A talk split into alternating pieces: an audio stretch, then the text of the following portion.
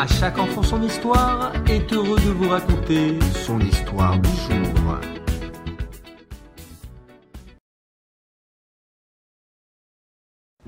Un vieillard, sentant sa fin prochaine, se fit apporter une plume, du papier et de l'encre afin de mettre par écrit ses dernières volontés.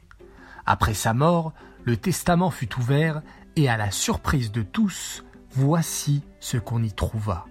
Mes biens n'iront à mon fils que le jour où il fera le fou. Avec ce papier étrange, on se rendit chez Rabbi Yossé, mais ce dernier eut beau tourner et retourner l'unique phrase, il n'en put tirer rien qui vaille. Rabbi Yossé et ses collègues décidèrent alors de soumettre l'affaire à une autorité supérieure, c'est-à-dire auprès de Rabbi Yehoshua, fils de Korra. Peut-être réussirait-il à résoudre l'énigme. Chez le rabbin, la porte de la maison était close. Ils regardèrent alors par la fenêtre, et ce qu'ils virent les remplit de stupéfaction. Ils n'en pouvaient croire leurs yeux. Rabbi Yehoshua était à quatre pattes sur le plancher. Et sur ses épaules passait une corde que son tout jeune fils tirait du mieux qu'il pouvait en criant à tue-tête Udada U U Udada Rabbi Yossé et ses amis reculèrent précipitamment, soucieux de ne pas montrer à Rabbi Yoshua qu'il l'avait vu dans une posture dont il eût pu rougir.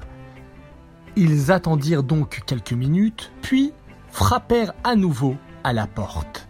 Rabbi Yoshua vint lui-même leur ouvrir et les pria d'entrer.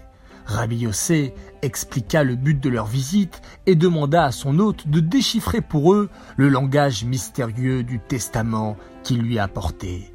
Mes biens n'iront à mon fils que le jour où il fera le fou.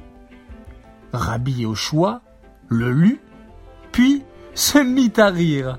Enfin, il dit Oh, si vous étiez venu quelques instants plus tôt, vous auriez vu quelque chose qui eût pu vous aider à comprendre ce qui se passe.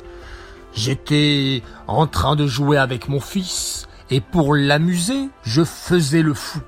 Vous savez, ce que tous les parents le font d'une manière ou d'une autre dans le but de divertir et d'amuser leurs petits-enfants.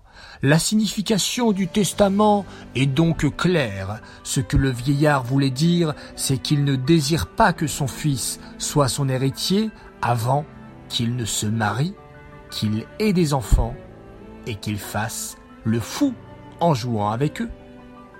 De cette histoire, un peu folle, nous pouvons apprendre la finesse et la grandeur de connaissance de nos sages, de nos chachamim et de nos tzadikim, à nous d'être toujours attachés à eux pour profiter de leur sagesse au quotidien.